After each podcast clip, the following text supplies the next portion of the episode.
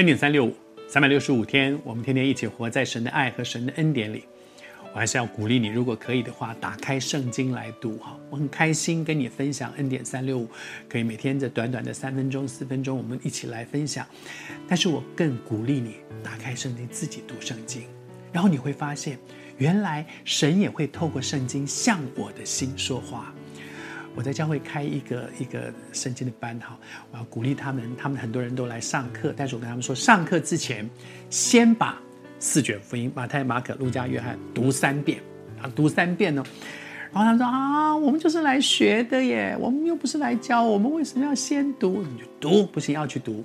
感谢主，他们读完一遍之后，就有好多人留话在我们的群组上面说，真的神有透过圣经向我的心说话耶。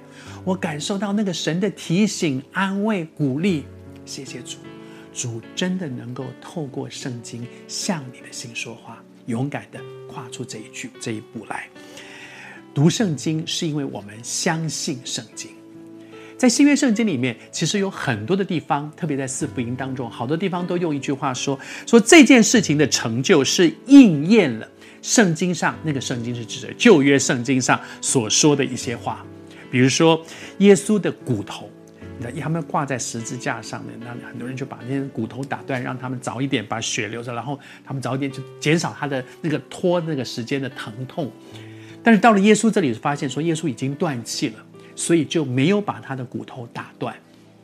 而这件事情呢，是旧约圣经清清楚楚的记载。我读这段经文给你听好吗？这些事成了。为要应验圣经上的话说，他的骨头一根也不可折断。旧约这样的预言，新约就这样的实现。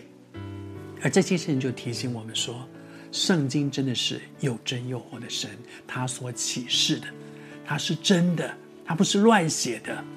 你知道，很多的时候，我们我们人知道的很有限。有时候我们读圣经，觉得这怎么可能？那怎么可能？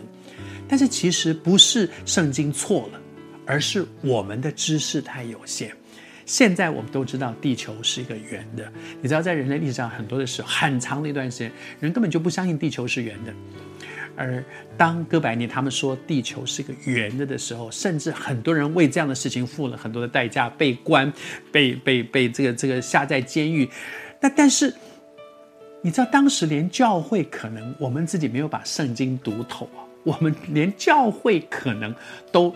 反对他们讲的东西，因为觉得这个不对，这是不可能的。可是圣经里面明明就讲在以赛亚书里面讲到说，地神坐在地球大圈，那个地球那个词啊，在旧约圣经那个词，那个词就是一个圆的球。它只是地是一个圆的球，神坐在那个高天上面，地球是一个球，是个圆形的。可是当时的人没有读懂圣经，当时的人还反对这样认定的人。所以是是那些这个圣经讲的是错的吗？是我们我们的知识太有限了。圣经讲的每一件事情都会实现，认真的去读，你一定会从里面得到帮助的。